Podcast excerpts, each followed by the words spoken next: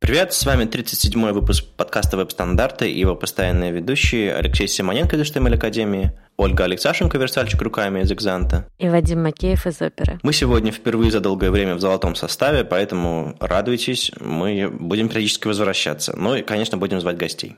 Самое ближайшее событие, которое произойдет, это будет Питер CSS номер 6. 11 октября мы откроем сезон в офисе JetBrains, и там уже есть уже два доклада. Я расскажу то, что я не рассказывал в этом году еще в Питере про кнопки, вернее, про кнопки и ссылки, чем они отличаются и как вообще это делать и кому это нужно. А еще будет у нас доклад э, Холивор про, про деревянный CSS, а, альтернативное мнение по поводу того, как писать селекторы, по поводу того, как вообще BEM, не BEM, так что приходите, послушайте. И у нас еще свободный третий слот.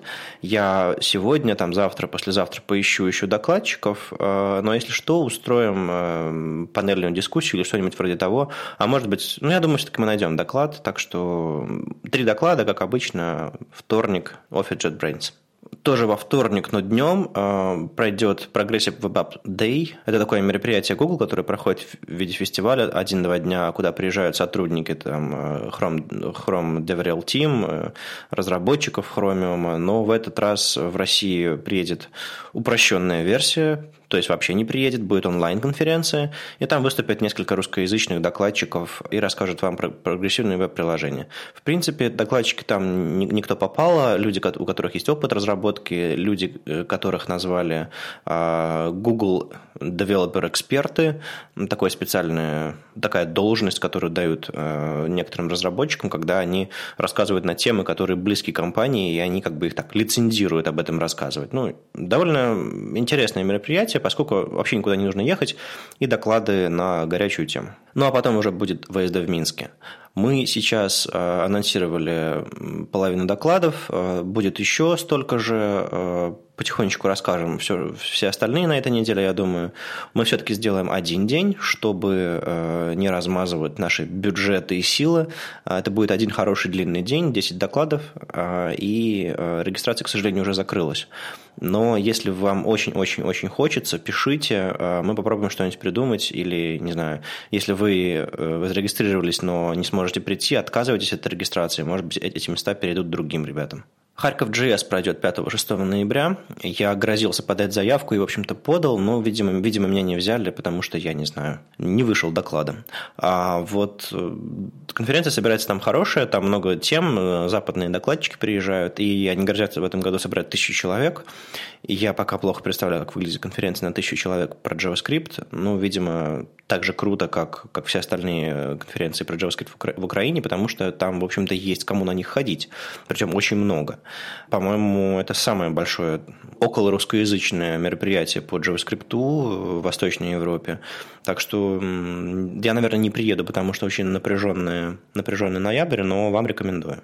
Ну и в прошлом выпуске мы анонсировали Питер CSS Conf я вот на неделе еще ездил на Helsinki JS, и там тоже рассказал публике а, про petercss.com, зачем мы это делаем по-английски. И, в общем-то, местное сообщество вроде как прониклось, я подарил несколько наклеек с открывающими, закрывающими комментариями CSS-ными. А, мы напечатали свежий тираж, кстати, и на Питер CSS 6 во вторник э, раздадим вам комплекты наклеек, чтобы вы комментировали все, все, все подряд с CSS-ными комментариями. На этой неделе на Хабре опубликовали перевод э, статьи Кристиана Хальмана «Может, хватит уже поливать ЦСС грязью». На самом деле э, это даже не статья, а такое средоточие Бадхёрта. Потому что очень э, Кристиан недоволен какими-то, видимо, людьми, которые постоянно говорят о том, что CSS типа говно. О, слушайте, я первый раз сказала это в подкасте. Отлично. Собственно, о чем тут речь? О том, что на самом деле CSS э, это потрясающая вещь, при помощи которой можно делать замечательные интерфейсы. В частности, в этой статье дано очень много ссылок на видео, на доклады э, людей, которые делают на CSS всякие просто ну, невероятные вещи. Там типа Анны Тюдор, Рэйчел Эндрю. Ну, в общем, Рекомендую очень всем ознакомиться. Ну, Батхерт, будьте готовы к Батхерту. Причины для этого Батхерт, как ты говоришь, есть, потому что действительно CSS считается второклассным языком. Это не язык программирования, это что-то совершенно непонятное, какой-то декларативный, глупый и все на свете. Естественно, никуда, к сожалению, не девается такая история, которую я помню вообще со своего с начала моего появления в отрасли а, о том, что как бы разработчик интерфейсов это не программист, и все нормальные верстальщики должны мечтать стать э, программистами на Java, скорее всего. Почему на Java-то? А, ну да, извините, сегодня это уже, сегодня нужно мечтать стать фуллстеком на, на, на React или на чем-нибудь еще. А я, честно говоря, не очень понимаю вообще, откуда появилась идея, что CSS и HTML это должны быть языками программирования. Ведь никто об этом не заявлял, никто не носил это флаги с этим заявлением о том, что это все языки программирования. И поэтому не, не очень понятно, откуда такая ненависть к этому появилась. Ну, окей, некоторые JS ребята не любят CSS и делают там свои, я не знаю, CSS and JS или там еще как-то. Вообще не хотят видеть верстку, разметку и стилизацию. Ну, окей, пускай не видят. Какая разница? Это к языку никакого отношения не имеет. CSS очень красивый и понятный язык. Он очень понятный. Я не понимаю, откуда возникают вот эти все какие-то хейтинг. И мне кажется, вот, кстати говоря, э, Кристиан очень хорошую шутку разобрал. Вот это вот э, любимая шутка, когда CSS с ISAS не помещается в квадрат. Он отличный вопрос задал. А как это должно было работать? Ну, то есть, что должно было быть? Мы должны были обрезать текст и не видеть его. Мы должны были его перенести на следующую строку, поставить троеточие, сделать горизонтальную прокрутку. Что мы должны были сделать? Потому что все эти штуки, они возможны. Их можно было сделать с помощью CSS. Все. Но решили оставить так. Это решение разработчика, а не языка.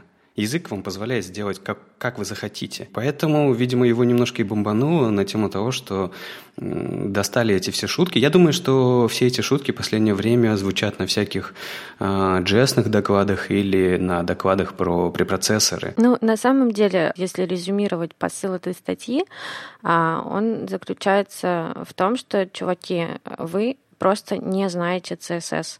И если бы вы его знали, а, никакого, ну, как бы, никаких проблем а, у вас бы не было. И прекращайте называть лохами тех, кто знает CSS и умеет им пользоваться. Потому что, ну, действительно, вот я, я сталкивалась там в своей собственной работе с тем, что программисты какие-нибудь на JavaScript, да, они не могут э, ну, сделать а, интерфейс допустим, кросс-браузер. Ну, сейчас это уже стало не так актуально, а раньше, когда у нас э, был Е, да, еще все сложно было. Были проблемы, и чаще всего эти проблемы заканчивались взрывом, что как бы ваш CSS говно, и поэтому у меня ничего не получается. Но на самом деле нет. На самом деле просто у кого-то недостаточно знаний, потому что все, при, при кажущейся легкости и простоте есть куча нюансов. Ну, как, наверное, и в JavaScript, и в любом другом языке. Нет, ну давайте посмотрим с другой стороны. Представим, что авторы гифок, гифок про CSS и CSS Awesome правы, и ведь у них есть какие-то какие-то вещи, которые в языке современном а, не очень хорошо реализованы. То есть, допустим, а, нам приходится писать, писать сложные батареи, батареи селекторов. Если мы хотим, а, не знаю, если у нас сложный селектор, и мы хотим обратиться, там, не знаю, к, к разным его свойствам, например, ховер, фокус, псевдоселекторы расставить, нам придется повторить весь сложный селектор и каждому из них поставить. Это не очень удобная конструкция языка, она заставляет нас повторять код, она провоцирует нас на ошибки, и эта проблема в CSS пока не решена решена, но она решена в препроцессорах. А, и есть подобные, подобные же проблемы, которые, собственно, решаются препроцессорами, и, и обычный CSS, обычный вот там .css файл считается немножко дубовым. И, наверное, отсюда пошли все эти вот э, смех про то, что как бы CSS старенький, но мы его сделаем хорошим, и ну, а по пути, по пути немножко пошутим про него. Ну подожди, а о чем мы, о, чем мы говорим? Э, ты говоришь о том, что язык э, местами нелогичен и с ошибками. Окей, ну так это любой язык такой. Это любое развитие любого языка, оно происходит таким образом. Какие-то языки ушли уже очень далеко, типа Java, какие-то только сейчас что-то там пытаются нормально сделать JavaScript там, и так далее. Посмотрите на JavaScript. Это один из упоротейших языков. И ничего, мы пишем статьи о том, типа, а вы знали, что в JavaScript можно так и нельзя вот так вот. Э, смеемся и дальше пишем на JavaScript. Я, я к тому, что, а какая альтернатива-то? Я вот не понимаю. Вот все хейтят CSS, не хотят писать на CSS. Альтернатива-то какая? Вы не можете создавать интерфейсы без CSS, без HTML. Э, у вас что, есть какое-то предложение? Отнесите его в V3C, я не знаю. Предложите что-то, изменения. А вот так вот сидеть и где-то там в комментариях хейтить какие-то технологии, ну, это, это какой-то детский путь. Я не знаю, зачем этим заниматься. Кстати, статья действительно собрала очень много внимания к себе в русскоязычном сообществе, в частности, настолько, что вышло одновременно два, два перевода. А, я не, не разобрался, кто сделал это первым, Максим Усачев или Алена Батицкая, но вот э, каждая опубликовала у себя а, перевод, и я выбирал, э, где же, где же, какую же ссылку опубликовать в новостях. Но в итоге выбрал Хабр, потому что там э, открывается дискуссия, там, там комментарии, и забавная публика собирается, опять же, на Хабре. Но если мы дадим, наверное, ссылку и на перевод Алены, если вам тот перевод больше нравится, распространяйте его и комментируйте там. Знаешь, например, я видел в комментариях э, замечательное высказывание, типа «Человек очень э, взбесился от CSS, когда не смог написать свойство horizontal align, центр. Ну, то есть он хотел э, выровнять по центру, и типа ему пришлось писать э, margin 0 авто ну, вообще пипец, конец света. Вот реально, я от таких комментариев офигеваю. Ну, нелогичная часть языка. Кстати, вот эта вот штучка с CSS OSM, она появилась действительно как шутка про то, что как бы CSS вот по умолчанию такие вещи делает, и им приходится как-то по-другому с ним работать, но на самом деле, если сравнить поведение текста и блоков по умолчанию CSS-ного рендеринга в браузерах и в других платформах, софтверных платформах, в том же самом Flash сто лет назад,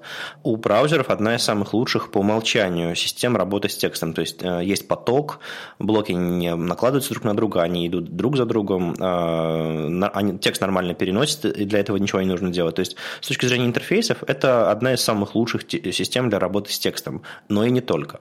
И вот эта вот, кстати, шуточка про CSS OSM используется в самой спецификации CSS про, про Overflow, по-моему, и там на основе этой, этого квадратика и надписи CSS Awesome а, демонстрируется эллипсис, а, hidden и так далее. То есть эм, шутка уже, уже вошла в спецификацию, и, наверное, к ней не стоит относиться с какими-то проблемами. На самом деле, проблема даже не в шутках, проблема в том, что некоторые всерьез против CSS и не считает его серьезным языком. Для вас я действительно рекомендую посмотреть на демки Анны Тюдор, э, которая взрывает мозг, и я половину из того, что она делает на CSS и HTML, я просто не понимаю, как это работает. А я просто напомню о том, что вообще-то CSS очень сильно развился за последнее время. А, большинство вещей, которые я раньше делал JavaScript, я сейчас делаю CSS. И это, по-моему, очень большой плюс CSS, поэтому винить его, что это плохой язык, ну, как-то странно. Точнее, знаете, ну, ну, вините его, что он плохой язык, не пользуйтесь им, если не хотите. Ну, вот реально, ребята, вот все, кто хейтит CSS, не пользуйтесь им, а оставьте его кому-то другому, делайте, я не знаю, э, на Plain HTML свои интерфейсы. Когда спецификации пишутся, у них обычно есть э, фиксированное количество use cases, то есть примеров работы, а, которые эта спецификация хочет покрыть. То есть мы понимаем, что нам нужно верстать блоки, сверстать блоки в одну линию, чтобы они там перенеслись, не перенеслись, выровнялись по вертикали, по горизонтали, распределились равномерно и так далее. Это у нас Flexbox. И мы уже примерно привыкли к этой реальности. И когда писали эту спецификацию, финалили ее там кандидат recommendation, там proposed recommendation и все, все остальное, в общем-то, все основные use cases использования покрыли. Это все уже было частично реализовано в браузерах, и вроде все были абсолютно довольны. Но в какой-то момент, э, когда разработчики начинают пользоваться технологией лучше и понимать ее, э, и все-таки есть во Flexbox какие-то такие неочевидные вещи, там FlexGrow, FlexShrink э, и, и прочие, там минимальные ширины, margin left, margin right, которые там блок утягивают в другую сторону. Ну, то есть это не флоуты, надо немножко, немножко разобраться. И вот разработчики начинают начинают разбираться и понимают, что а вот было бы круто, если бы оно вот так себя вело. И начинают экспериментировать. И вот э, один из экспериментов, это, который на этой неделе появился, Йоран Ван Хи попробовал сделать так, чтобы блок, внутри которого длинное слово, не просто переносился на следующую строчку, а блоки, которые э, переносятся на разные строки, занимали все оставшееся место на этих строках. И это по умолчанию во Flexbox как бы не очевидно, что такое вообще может произойти. Потому что как бы вы вроде как описали, что они живут вместе на одной линии, и тут раз, второй упал, и э, все свободное место занялось. Это немножко это попахивает э, сложными медиавыражениями или какой-нибудь JavaScript магией. А он просто взял и приделал э, Flex, Flex Grow 4 девятки, и в итоге они стали расти вот настолько, на 4 девятки. И там, если посчитать, то там выходит все абсолютно абсолютно с точки зрения флексбокса. На самом деле Йоран э, начал эту всю историю, потому что в немецком языке очень длинные слова. Это, конечно, позабавило, потому что у него там э, мультиязычный интерфейс вроде бы, и некоторые слова были, ну, прям чудовищно длинными. И приходилось на лету адаптировать блоки.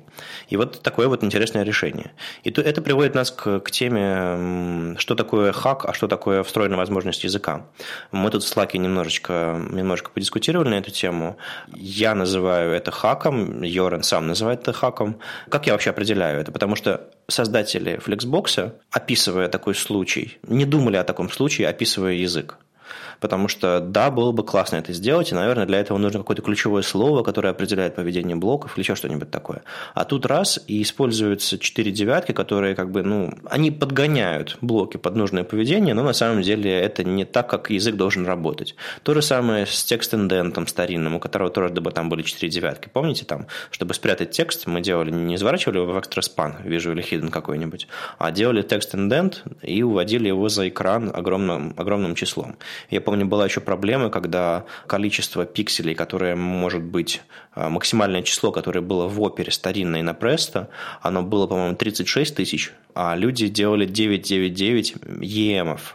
И это все умноженное на размер шрифта приводило к тому, что блок, блок э, не прятался налево э, из-за того, что слишком большое число. То есть мы в итоге увеличили в опере максимально допустимое число, которое можно использовать в верстке. А я везде ходил и говорил верстальщикам, да не нужны вам эти 4 девятки емов, нужно 4 девятки пикселей делать, этого хватит ну, для всех ситуаций. В общем, ситуация разрешилась благополучно, и мы все поправили, а потом еще вообще этот движок ушел. Но это тоже тогда было хаком, как и этот Flex Grow 4 девятки.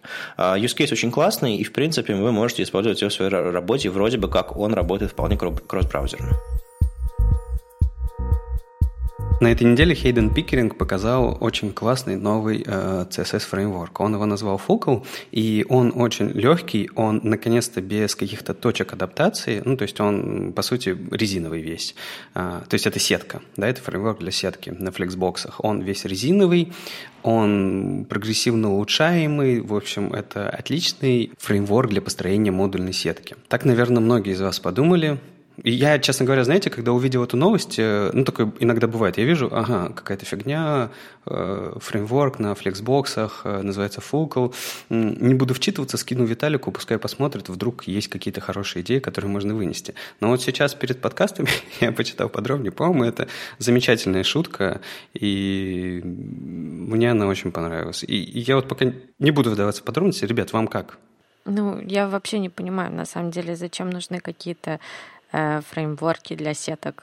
Э, поэтому ну, я не очень представляю, какой, э, какой use case вообще у них, а, но то, что сделано этим прекрасным чуваком, оно классное.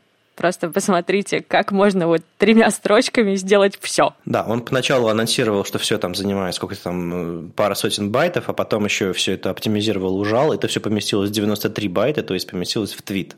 И на самом деле, если вы э, native speaker, или вы немножко знаете английский, а, то довольно-таки агрессивно грубо звучит название этого фреймворка, потому что он называется Fuckall э, Grid, а, то есть fuck all grids.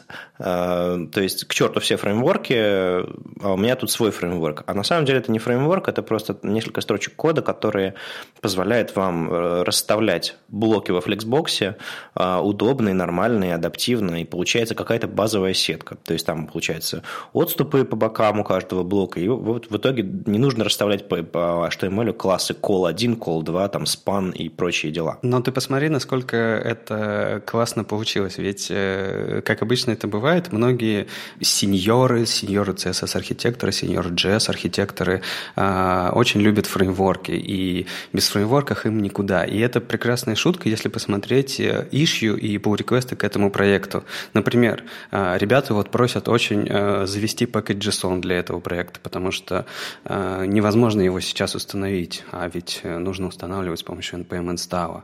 Кто-то просит обязательно не забыть добавить dependency, потому что ну, их не хватает в проекте, и там можно посмотреть в коде, что нужно обязательно добавить туда React, Angular, Lodash, jQuery 1, jQuery 2, jQuery 3, jQuery 4, ну, на всякий случай. Конечно же, там смеются, что и лифтпада не хватает. В общем, мне кажется, что, с одной стороны, это показывает ну, то есть автор хотел показать, насколько легко можно делать с помощью флексбоксов обычные сеточные блоки, а с другой стороны, это все превратилось в такую классную шутку о том, что, э, ребята, выкиньте уже фреймворки из своей головы, хватит думать ими.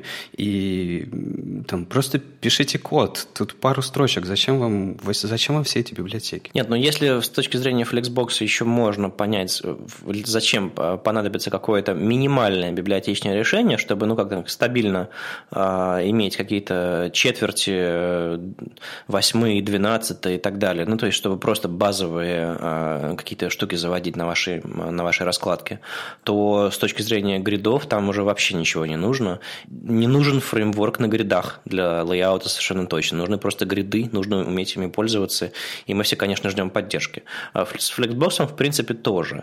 И Хейден э, демонстрирует, как можно сделать фиксированную, как с помощью калка можно сделать процентные ширины. В общем-то, эм, это новый уровень понимания Flexbox, в частности, а, потому что еще не все разбираются в, в шринках, в гроулах, в фликсбоксовских. И э, примеры Хейдена в, это, в, в, в ритме довольно-таки неплохо объясняют. Но мне больше всего понравился ответы на частые вопросы, в конце которые он ведет. И последний, последний из них, а где же версия для SAS? Есть она? Да, в вашей голове. Нет, нет, не совсем. Прислали уже pull request. Э, ты, ты не прав, ты просто не, не досмотрел. Pull request прислали для того, чтобы положить версию для SAS, а там лежит специальный файлик э, fullcode.scss, в котором есть два класса fullcode grid и fullcode grid, э, ну, то есть и селектор fullcode grid звездочка. А, то есть все нормально, ребят, это же open source, э, уже прислали pull request. Если вы из секты свидетелей BEM, то у вас, скорее всего, загорится где-то немножко, потому что там ведь э, используется дочерний селектор со звездочкой, и это как бы слишком жадный селектор, и по идее надо написать отдельный класс для элементов этого грида.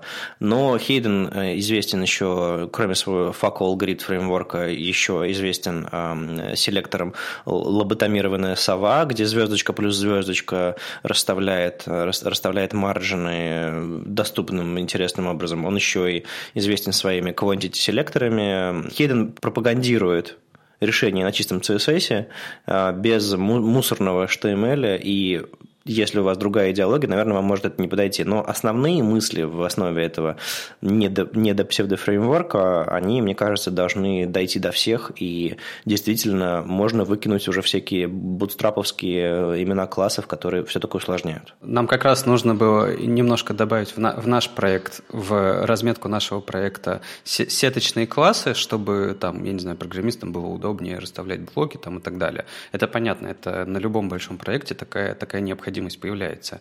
И вот Виталик, на самом деле, на флексбоксах очень быстро написал простейшую э, вот эту вот э, сеточную штуку, которая как раз и по четвертям умеет, и как бы и там коэффициенты жадности может использовать. То есть там, например, займи одну четверть, а все остальное как бы отдай колонки. И вот в плане флексбоксов, э, с флексбоксами очень легко э, написать сетку даже отдельные абстрактные классы для сетки. Вот прям очень легко. И если вы используете Bootstrap, ну, вы просто ленитесь разобраться во флексах. А флексы – это очень мощный инструмент, поэтому э, на самом деле можно прочитать пару статей, посмотреть, я не знаю, видео, пройти курсы в академии и разобраться во флексбоксах, и тогда это получится у вас в вашем арсенале появится очень мощный инструмент. И, по-моему, всегда круто развиваться. Тут вот, э, к слову, на самом деле про NPM, установку зависимостей и вот это вот все прекраснейшее произведение под названием «Как оно учить JavaScript в 2016 году». А, перевод на Хабре. Это на самом деле такая вещь, когда ты сначала ее такой читаешь, и вроде как тебе смешно. К середине я заплакала, потому что на самом деле вот эта стебная статья о том, как, э, ну, как сложно сейчас вот э, вникнуть в, во все тонкости э, JavaScript, она на самом деле ну, не очень-то стебная, она как бы правдивая. Вот я как человек, э, ну вот находящийся фактически э, в положении лирического героя этой статьи, такой типа разработчик, который когда-то там давно учил JavaScript, вот как он был, а теперь вдруг, э, ну, допустим, мне понадобится что-нибудь сделать. А, более, более сложное, там, чем показать и скрыть блок на странице. Если я вот захочу вникнуть в то, что сейчас происходит, вот примерно так, на самом деле, я буду выглядеть, как вот описано в этой статье, и, и прям вот поплакать. А, на самом деле, эта статья, это уже такой особый жанр а, издевательства над современными технологиями и вообще над ситуацией, в которой мы оказались, потому что в июне 2015 года а, вышел на медиуме, а, вышла на медиуме статья об Упате Раджи, называется «Это, «Это будущее», в которой он в такой же форме описывает общение на тему там, XML, JS, jQuery и так далее.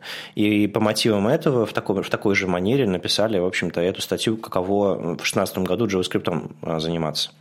И естественно, очень, очень яркий отклик а, и в западном сообществе, и на Хабре, и там где угодно. Все говорят, насколько все плохо, все говорят, насколько все хорошо. А, интересный ответ Эдди Османи на эту тему. Он говорит, мол, да, у этой статьи есть, конечно, интересные проблемы, которые она вскрывает, мы, мы о них все знаем, но он предлагает простой принцип, которым он руководствуется, чтобы не попасть вот в ловушку таки, этой статьи. А, сначала сделай это, потом сделай это правильно, а потом сделай это лучше. И это, в принципе, описывает подход, который нужно применять к современным технологиям. Сначала сделать, чтобы оно заработало, потом улучшайте, улучшайте и улучшайте. Ну и, по-моему, это здравый подход вообще здравомыслящего человека. А вот э, ребята, которые бегут и хватают все подряд, я к чему? Я к тому, что Эдди Османи очень верно сказал, ты, Вадим, просто пропустил один момент, о том, что вот в самом начале, когда сделаете это так, чтобы работало, вы используете то, что вы умеете, используете тот инструмент, который вы знаете. Не нужно брать все подряд.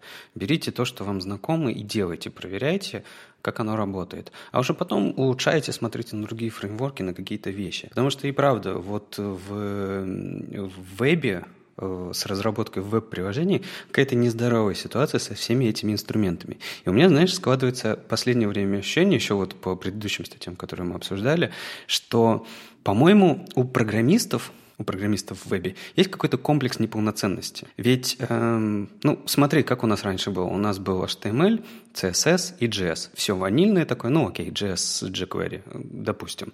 И одна библиотека, да. И все такие программировали на этом, там, я не знаю, выпадающие меню, какие-то интернет-магазины, что-то там такое, вот такого уровня сложности. И пытались, пытались себя называть программистами и так далее. А все бэкэнд-программисты как-то смотрели на них, фыркали и как бы смеялись в лицо, типа, ну, чувак, ты же не программист, о чем ты говоришь? Глупости какими-то занимаешься. И поэтому, кажется, у меня есть ощущение, что ребята ребята очень обиделись и начали создавать огромное количество инструментов, транспайлеров, библиотек, фреймворков, э, препроцессоров, постпроцессоров, э, систем билдинга, модуль бандлеров и всего остального только для того, чтобы наконец-то эти бэкэнд-программисты почувствовали мощь фронтенда и охренели от нее. И тут еще замечательно закончилась статья о том, что и попробуй вообще питон. Она так многоточием заканчивается. И тут как раз э, на Хабре э, выходила статья Василия Большакова по итогам его доклада, но на конференции Moscow Python Meetup. Ну, точнее, на метапе, да, а, она немножко не совсем про фронтенд, но она, знаете, она называется вот так. Что нужно знать, уметь и понимать, чтобы не иметь проблем с поиском работы питанистом? А я бы сказал, что она больше подходит на статью «Что нужно знать, уметь и понимать, чтобы не иметь проблем с поиском работы программистом». И неважно, бэкенд или фронтенд программистом, потому что большинство вещей, которые описываются в этой статье, они подходят всем программистам.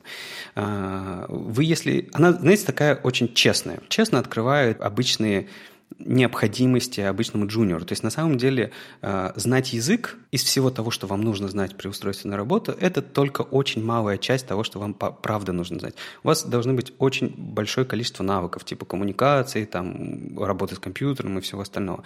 Но самое интересное в этой статье, то, что я вынес себе, это про то, что мы периодически говорим про алгоритмы. Типа, нужно ли программисту в вебе знать, вот прям уметь серьезно программировать, знать про алгоритмы, про структуры данных и все остальное.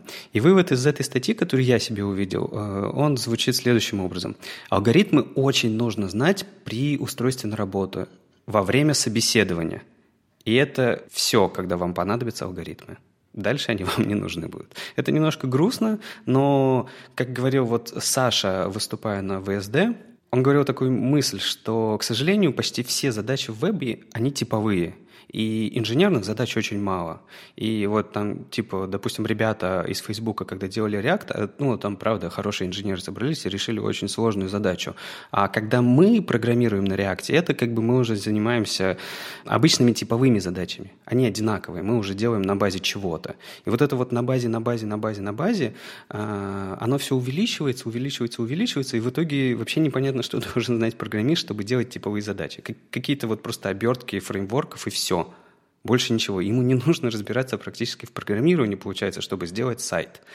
И это, с одной стороны, грустно, но это вот такая правда жизни. На самом деле мы сайтами-то не заканчиваем. Есть э, очень много э, областей, где э, ну, программистские навыки там алгоритмическое мышление, вот это вот все, оно очень нужно, там, математические навыки. Ну, например, какие-нибудь построение графиков, что-нибудь связанное там с финансовыми расчетами. Это же все очень сложно. Это же не просто там страничку зафигачить. Ну, ты, с одной стороны, права, что и правда есть огромное количество задач, где нужны настоящие инженеры, которые понимают, что такое алгоритмы и все остальное. Да. Но даже вот то, что ты рассказала про построение графиков, есть фреймворки, которые строят графики, и тебе ничего там не нужно знать, просто передать им данные.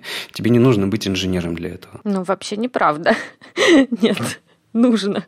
А мне кажется, что не нужно. И можем как-нибудь э, где-нибудь, я не знаю, за кофе взять и быстро без знаний программирования собрать график. Нет, это, это если у тебя график, который просто получает данные а бывают гораздо более сложные вещи. Ну да, и я просто как раз об этом и говорил, об этом Саша и говорил. Это когда мы уходим за рамки не типовой задачи, когда задача становится инженерной, и ты первопроходец, выполня... выполняющий эту задачу, то тут тебе нужны все навыки, все навыки программирования.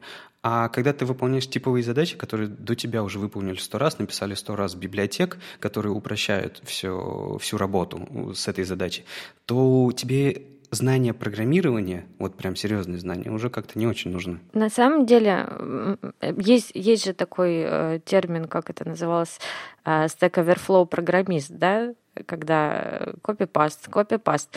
А, но это не работает. Вот я на своем опыте могу сказать, у меня а, ну, нет вот этого вот там алгоритмического мышления, какого-то вообще, ну, э, привычки думать как программист нет у меня.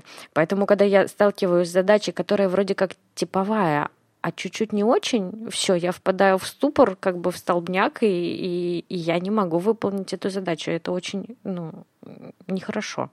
Поэтому я бы все-таки вот так вот не обобщала и любому человеку, который занимается программированием, ну, хоть как-то, не копипастом, а надо все-таки иметь какие-то фундаментальные знания, по-моему. Или нет. Вот тут э, Кристиан Рестовский э, предлагает свой ответ на эту проблему о том, как писать JavaScript в 2016 году. Он просто говорит, установите Create React App и запустите свое приложение. И оно вам сразу все создаст. Не нужно никакого окружения создавать, никакой Java, ничего. Все просто раз и работает. Ну вот я об этом же, что на, на самом-то деле э, То есть, понимаешь, вот ты думаешь, что это грустно, но может быть это не грустно, может быть это просто реалии такие, и нам просто нужно огромное количество работников, которые будут делать огромное количество типовых задач, и все. И это, не, это неплохо, это нехорошо. Просто нам нужно делать быстро, там, я не знаю, лендинги, сайты, все они однотипные. Ведь все, все веб-интерфейсы работают одинаково. Мы берем данные откуда-то из какого-то сториджа, из какой-то базы, из какого-то, я не знаю, э, ручки из какой-то, как, какую-то ручку дергаем, типа API или что-то такое. Получаем эти данные и как-то отрисовываем. Ну все. Все остальное это то, что мы э, придумываем и наворачиваем, чтобы выглядело красиво. Но все, вот типовые задачи в вебе, они заканчиваются. Есть нетиповые задачи, но их очень малое количество. Ну, если бы так действительно было, на самом деле, а, верстальщики бы уже вымерли, а появилась бы такая профессия, как, не знаю, там, верстальщик на бутстрапе. Она есть? Ну, нет тут, на самом деле, таких вот вещей, которые можно раз и навсегда взять и решить типовыми способами. Даже в постоянной моей э, какой-то довольно унылом процессе создания каких-то промо-страниц нет ни одного полностью типового решения. Всегда что-то приходится изобретать с нуля. Если бы у меня не было каких-то фундаментальных знаний о том же CSS, да, возвращаясь э, к тому, что это прекрасный и сложный язык, да я бы не смогла решить это все. Ну, ты просто, видимо, попала в более хорошее окружение, где компания пытается делать какие-то уникальные продукты, а есть огромное количество компаний, которые делают сайты на поток, которые их делают на бутстрапе, и все. Ну, это ж не значит, что так и должно быть, и, и к этому все и пойдет. Не, а мы, а мы тут сейчас с тобой не пытаемся найти, как правильно. А, правильно у всех по-разному. И я просто лишь э, говорю, ну, то есть как оно устроено. То есть это, это реалии, реалии нашего рынка. Есть огромное количество рынка, которые вот такой вот. Леша, нас слушают молодые разработчики, мы должны учить их правильному, доброму и светлому. Учить алгоритм. Да. Но еще, чтобы быть успешным на рынке, нужно не просто учить алгоритмы, нужно еще понимать вообще правила работы рынка. И в этом вам, в общем-то, могут помочь э, всякие опросы о состоянии веба. И тут вот не, недавно опубликовали результаты опроса состояния JavaScript в 2016 году, в котором много интересных, любопытных результатов. Но самый ди- дикий результат э, состоит в том, что 2% разработчиков на JavaScript не знают, что такое JavaScript, но это, скорее всего, какая-то э, глупая, глупая погрешность или просто шутка.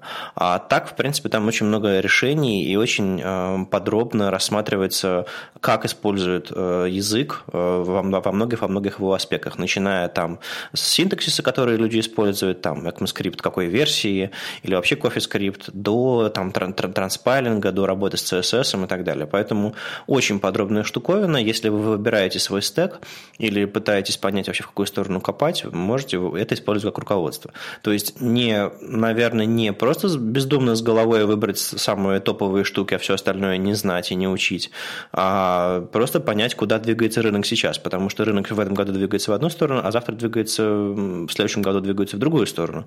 А тут раз, а вы, а вы об этом ничего не знаете. Поэтому да, фундаментальные вещи, но было бы классно понимать, что востребовано, за что платят. Ну а так э, почти все эти опросы показывают э, ну, самые интересные, точнее, вещи, которыми больше всего интересуются, в принципе, все те вещи, которые сейчас на, на слуху. То есть это, если мы говорим про новинки, Angular 2 многим интересен, это там из э, каких-то CSS-инструментов это CSS-модули интересные, из каких-то, я не знаю, build-тузов это больше всех, конечно же, интересует веб-пак. Ну, то есть, в принципе, этот опрос просто показал в принципе, то, что нам и так известно. Просто он еще раз подтвердил, что это так. Но мне понравилось э, больше всего ответ на, знаете, какой вопрос? Довольны ли вы своим текущим, свой, выбором своего текущего фреймворка? И, как показывает э, статистика, почти все довольны текущим фреймворком. Но, знаете, мне кажется, здесь небольшое лукавство. Мне кажется, что просто это от безысходности, потому что ведь переводить огромный проект с React на Angular, это вообще-то нужно потратить кучу времени. Но это, это мне так кажется, конечно, я тут могу спекулировать. Но есть старая советская шутка о том, что есть два типа людей. Одни, одни мечтают купить машину, а другие мечтают продать машину. То есть, да, постоянно мы только что-то получаем, и тут же становимся недовольными этим. И, в общем-то, надо надо двигаться, постоянно двигаться. Или не надо. Это уже сложно отрицать. React это, это мощный тренд, и, в общем-то, никто не сомневается. Тут недавно вот они анонсировали э, фреймворк для виртуальной реальности, точнее, как виртуальную реальность писать на React, вы пишете там несколько строк, и все круто. На самом деле для этого уже есть э, A-Frame, э, такая штука тоже от Mozilla, на которой можно писать декларативно интерфейсы для виртуальной реальности. Но это, но это другая тема. Тут вот Эдди Османи пришел в мир программистов на React и рассказывает им про про прогрессивное веб-приложение. Он опубликовал э, серию статей, мне кажется, она еще не закончена, э, из трех частей. Э, и в первой рассказывает просто базовое введение, что такое прогрессивное веб-приложение, э, во второй про быструю загрузку, в третьей там про офлайн там, и сетевую устойчивость. Но суть сводится к тому, что он э, в этот безумное немножко сообщество программистов на React, в которое приходят люди без особого знания фронтенда, и они, я не знаю, делают вам полутора-мегабайтный бандл JavaScript и, и ждут, пока вы его загрузите, прежде чем вообще показать первый пиксель на экране. Вот в это вот несколько безумное сообщество он приходит и несет идеи о том, как, э, как работать с офлайном, как, как загружать код частями, а не одним большим блоком. И, в общем-то, это очень хорошее введение. Если вы не знаю, спали долго и пропустили современные лучшие практики, или просто это немножко не ваша отрасль, вы просто вынуждены, или вот, ну, вам нравится писать на React е, то это очень хорошее введение вот именно для single-page ев. Мне в этой серии статей очень понравилось, что ребята не замыкаются на service worker ах. То есть сервис-воркер – это хорошая технология, как мы уже поняли, целый год об этом говорим, уже даже я говорю, что это хорошая технология. Так работает маркетинг, ребят. Но Эдди Османи не стал а, останавливаться на именно вещах чисто про сервис-воркера, он хотел рассказать про вообще, как делать хорошие приложения. И на самом-то деле почти все его советы, они, они конечно же, связаны с React и с сервис-воркерами, но легко применяются и на любые веб-приложения. Вообще любые, даже не обязательно мобильные, в принципе любые. Смотрите, то есть, э, что у вас соединение должно быть защищенное HTTPS. Ну, мы про это уже 100 миллионов раз говорили. Э, HTTPS – это важно. Его нужно устанавливать и заботиться о том, чтобы у ваших проектов был HTTPS. А ваши клиенты покупали, заказчики ваши покупали HTTPS-сертификаты. О том, что если у вас веб-приложение стартует, хорошо бы показать какой-то первый экран, пока оно загружается. Ну, опять же, это, это лучшая практика того, что нужно делать. Даже если если у вас просто веб-мобильное приложение. Ну и, конечно же, э, mobile first принцип, которым нужно разрабатывать любой веб-сайт, не только веб-приложение. Ну, то есть хорошо было бы разрабатывать его по такому принципу. Он еще, знаете, ввел такое понятие, ну, я не знаю, он или не он, но мне понравилась метрика. Это метрика, которая, которая следует измерять веб-приложение. Это focus on time to interactive. А, смысл в том, что а, ведь нужно не подождать, пока загрузится что-то, то есть не когда у вас страничка загрузилась или когда у вас дом отрисовался, а нужно подождать того времени, когда ваш интерфейс готов к работе. За это время и нужно цепляться, и его улучшать. И он как раз во второй статье рассказывает вообще, как это все загружается. Правильно, Вадим, ты сказал о том, что тонны мегабайт JS-кода, который у вас в Webpack собрал в один бандл, конечно же, его нужно э, сплитить на разные кусочки, подгружать асинхронно их только тогда, когда они и правда нужны. С этим помогает Webpack, с этим этим еще лучше помогает Webpack 2, но на них, опять же, мир не останавливается, это можно делать и без них. И, опять же, в примере показывается, как а, разбивать на бандлы, на кусочки этих бандлов э, React-приложения. Но не обязательно с React это делать. Любой JS-код, любые JS-библиотеки, которые у вас есть, э, хорошо бы разбивать на маленькие кусочки, чтобы они загружались быстрее, чтобы э, минимально необходимая часть загружалась сразу же, а все остальные части подгружались асинхронно. И это, опять же, очень хороший принцип, который относится не только к service worker ам, а в принципе ко всему. Э, есть такой дизайн-паттерн, когда вы показываете, как будто бы это интерфейс, но на самом деле это просто либо закэшированная предыдущая версия, версии, либо просто картинка того, как здесь потом будет выглядеть контент. Типа вот у нас картиночка, а справа какой-то текст. И вы просто это э, схематично отображаете, что здесь так появится. И в это время загружаете реальный контент. То есть, опять же, это обычные принципы, которые применимы к любым интерфейсам. И мне вот в этом смысле все эти три статьи очень понравились. Они не сильно привязаны к React и к сервис-воркерам. Но если вы используете React с сервис-воркерами, они еще лучше будут. Ну да, Эдди говорит про принцип upshell, так называемый, когда вы оболочку и, э, и другие э, элементы, которые составляют его содержимое, это вашего приложения, держите отдельно. И сначала загружаете оболочку, которая может быть даже слегка интерактивна, может показать вам какое-нибудь выпадающее меню и так далее.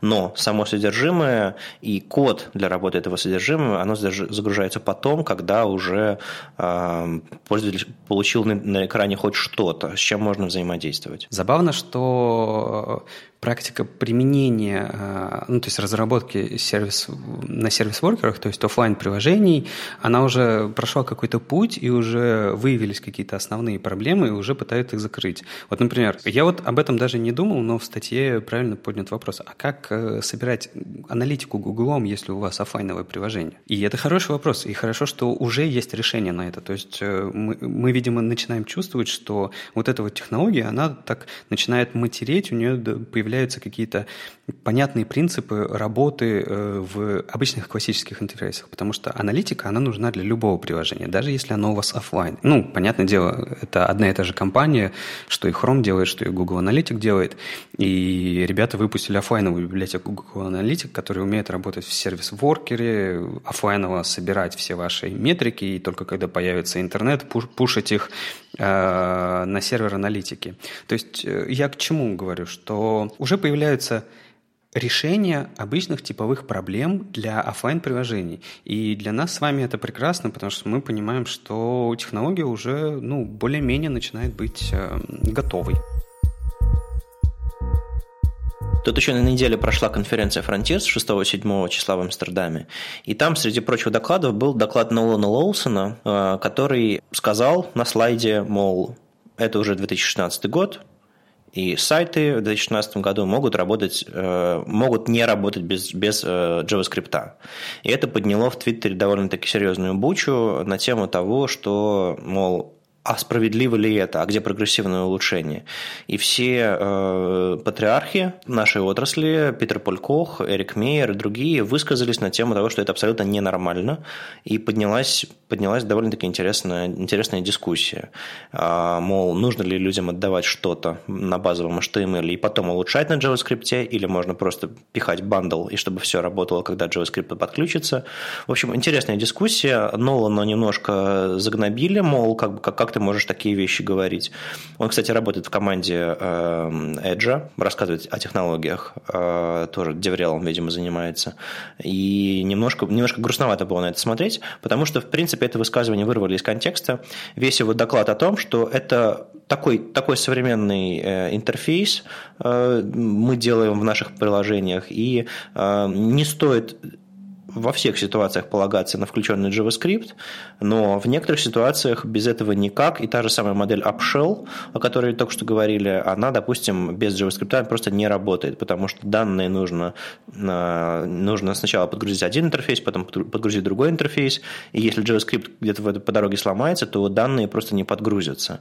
Соответственно, нужно понимать, какую модель вы используете. Наверное, для каких-то ситуаций подходит одна модель, для каких-то другая, но очень, очень хороший вывод сделали из этого, Э, в конце дискуссии, которую я, я, за которой я следил в Твиттере, о том, что совершенно точно на конференциях нужно иметь альтернативные мнения. Потому что Frontiers э, и другие классические конференции, там тот же CSS Day, который проходит в Амстердаме, организуется примерно той же командой ребят, э, у них есть тенденция говорить только о эм, вещах вокруг спецификаций, вещах вокруг такого старого веба, не то что старого, но более привычного веба с прогрессивным улучшением, про HTML, CSS и так далее. Меньше про приложение. И тут приходит Нолан Лоусон и говорит, что как бы без JavaScript жизнь не та. Открывается дискуссия, и мы получаем очень интересные точки зрения. Мы дадим э, вам ссылку на несколько твитов э, об этой дискуссии, почитайте, покопайтесь, довольно интересно. И, конечно же, ссылку на слайды Нолана, потому что э, вырывать цитаты из контекста – это опасно. Слушай, очень, очень классная дискуссия, я вот только сейчас от тебя ее услышал. Мне вот интересно, патри... патриархи-то к чему в итоге пришли, что все-таки все должно работать без JS? Патриархи пришли к тому, что им очень не нравится эта ситуация, и, наверное, действительно у нас есть какой-то провал внутри веб-технологий, э, что э, можно либо так, либо, либо, либо сяк. То есть у нас есть нет, нет промежуточных каких-то дизайн-паттернов, которые позволяют нам нормально показывать интерфейсы и потом уже делать их интерактивными. То есть как бы есть вот эти все универсальные веб-приложения или там изоморфные, как их раньше назывались, когда все рендерится на сервере, а потом уже подгружается ваш этот React или не React э, и улучшает интерфейсы. Но это, это меньшинство. Большинство разработчиков, к сожалению, ну, большинство разработчиков single-page ев сегодня просто пихает вам bundle в пустой body и ждет, пока все загрузится и инициализируется. А патриархи, ну, о которых шла речь, там Джен Симмонс, э, Питер Полькох, Эрик Мейер и другие ребята, они, им, конечно, эта ситуация не нравится, и э, они, ну, тот же самый Хейден Пикеринг, и они, в общем-то, говорят, разрабатывать можно по-другому. И, наверное, это главная мысль, которую бы я вынес из этого, из этого недовольства людей, которые давно в отрасли, что можно думать и делать по-другому. Не обязательно э, руководствоваться софтверными паттернами, что все работает и все классно. Веб хорош тем, что он очень классно адаптируется под изменяющиеся условия. А вот ваш один полутораметровый JS bundle, он не, он не адаптивен. Он просто грузится, а если не догрузился, то извините. Он просто грузится, а если там что-то сломалось, то опять же извините. Веб сильнее и больше этого, так что читайте Османи, думайте о об обратной совместимости и прогрессивном улучшении. Ну, э, я, знаешь, хотел чуть продолжить с тобой эту мысль. Просто э, с SPA-приложениями с огромным бандовым JS-кода, который будет работать только с JS, там с ними все понятно, но у меня вот интересует пограничная ситуация, как с ними, что с ними делать, потому что есть, э, сейчас появляется очень много разных API, хороших, мощных, хочется с ними работать, JS API и те же самые сервис-воркеры, но э, вот, например, э, у нас сегодня в новостях есть замечательный скринкаст Роба Дотсона про то, как он делал специальный контрол, сложный контрол для, и показывал, как он управляет там фокусом. Он все красиво расписал, показал, и правда, элемент стал интерактивным, он стал э, доступным и так далее. Но он там использовал замечательную штуку в JS – Custom Elements. Он создал свой собственный элемент, который у него очень классный, очень вот он доступный, он правильно работает. И главная эта проблема вот в чем. Но ведь это все не будет работать без JS. И в разметке там вставлены вот эти вот кастомные элементы, то есть радиогрупп и блоки радио. То есть этих элементов нету в HTML-разметке настоящей. Это пользовательские теги. Без JS это все будет, не будет работать. И мне вот интересно, э, что в этом случае вот будут думать патриархи, потому что тут, тут вот, видимо, нужно как-то и правда какое-то промежуточное состояние, потому что у меня ведь нет никакой возможности использовать вот эти все новые JS API, делать интерфейс, базирующимся на них, но при этом делать как-то так, что без JS это все будет тоже работать. Ну, есть проблема в веб-компонентах, э, я где могу задаю этот вопрос о том, что, к сожалению, нам не описать кастомные элементы э, без использования JavaScript. И, по-моему, вот в этом, в этом месте как раз мы встали на, на скользкую дорожку того, что декларативно это уже не описать. Нужно писать императивный JavaScript код. И эм, вот я до сих пор не получил нормального ответа от, от авторов спецификации, в каком месте мы решили, что так нужно делать, и что же делать на самом деле. А есть еще, кстати, другая тема о том, что как браузеры поддерживают э, веб-компоненты. Тот же самый Chrome, например, позволяет брать какую-нибудь обычную кнопку, button, э, и расширять ее с помощью веб-компонентов. Но по сути она получает всю семантику, всю, всю доступность, все интерфейсы от браузера, а вы уже каким-то образом ее, из, нее, из нее делаете что-то другое. А тот же самый Safari, внедривший веб-компоненты, он не позволяет так делать. Там можно создавать только абсолютно новые элементы, не расширяя имеющиеся в браузере, а только абсолютно новые. И это делает их менее мощными, менее обратно совместимыми. Ну, знаешь, даже если бы все браузеры согласились и дали бы возможность расширять обычные элементы, ведь это все равно не решило бы проблему глобально. Ведь я не могу обычными элементами э, заменить все возможные себе интерактивные контролы, которые я могу создать с помощью Custom Elements. И в любом случае где-то мне будет не хватать этой гибкости, и где-то э, прогрессивное улучшение будет э, ломаться. То есть э, мне кажется, что вот эта штука может просто сломать прогрессивное улучшение как таковое. Согласен, но это немножко другая ситуация. Наверное, когда речь шла а, о когда речь э, у Нолана Лоусона шла про то, что все может работать без JavaScript, наверное, он все-таки имел в виду, что какие-то сложные вещи действительно без JavaScript в 2016 году уже не сделать.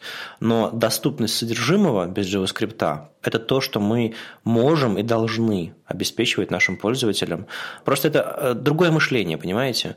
А, нужно думать о том, что придет в браузер прежде всего с вашим э, первым ответом с сервера вашему браузеру, и потом уже улучшать это, а не думать, что все нарисуется JavaScript. Вот, наверное, это, пожалуй, главная мысль сейчас, что зависимость от JavaScript стопроцентная, а без него белая страница – это плохой паттерн, и вырванная из э, доклада цитата Нолана говорит, как будто бы это нормально, но это не так, и даже он с этим согласен. Мы долгое время говорили, и, наверное, будем продолжать говорить о том, что а, Viewport – это такая важная штука, которая на мобильных позволяет э, контролировать, как ваш сайт выглядит.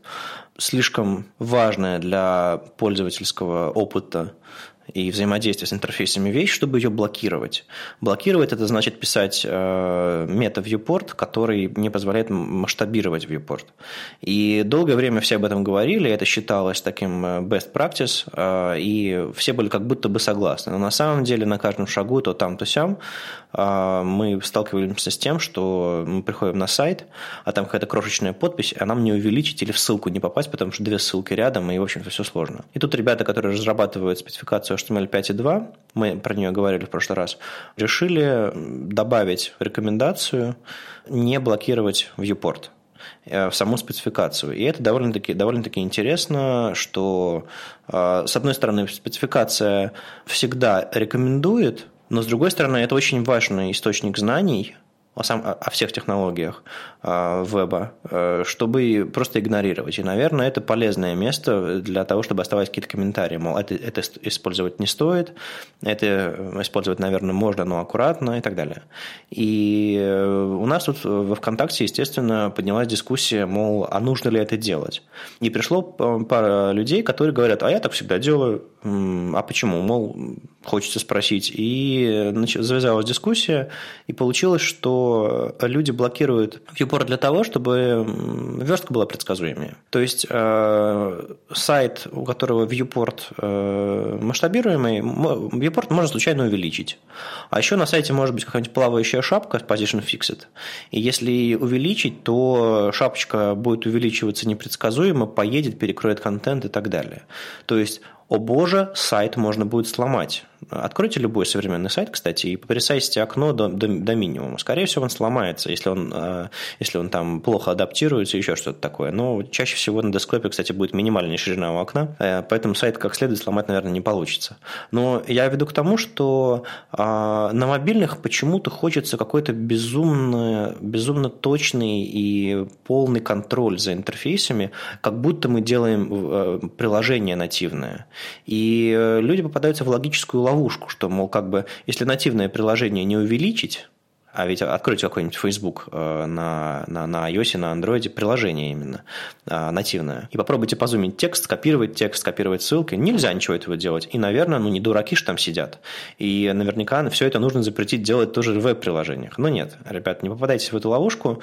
А, сила веба в том, что у нас есть ссылки, в том, что у нас мы можем увеличивать страницы, мы можем выделять текст, что мы можем полноценно взаимодействовать со всем интерфейсом так, как мы хотим, то, что нам разрешают браузеры браузера. А браузеры разрешают очень многое, потому что это не их задача контролировать интерфейс. Сюда же попадает viewport. Его отключать не нужно, теперь, теперь об этом говорит спецификация. И даже, по-моему, мне удалось уговорить одного из э, очень, очень упорных любителей отключать viewport, вот в этом трейдике ВКонтакте, удалось уговорить, что он, кажется, не будет теперь его отключать впредь. А вот вы, ребята, как э, ваш личный опыт пользования вебом или ваш, ваш опыт разработки говорит, Viewport стоит отключать? Есть какие-то причины его отключать или нет? Ну, мне кажется, что это еще и, как сказать, проблема дизайна. А, потому что дизайнеры, как правило, а, превращают адаптацию сайта под а, мобильные в такое, ну, типа приложение, которое должно не только выглядеть как приложение, но еще и вести себя как приложение. Поэтому, да, там всякие фиксированные шапки, всякие там ну, транзишены, например, когда там меню отодвигает у тебя весь э, ну, весь сайт, да, оно выезжает там откуда-нибудь и отодвигает его. И с зумом, ну, все, все, конечно, ломается. А понятно, что ну, есть заказчики, да, клиенты, которые хотят, чтобы все было идеально, и это желание у них э, перевешивает какие-то там соображения э, доступности.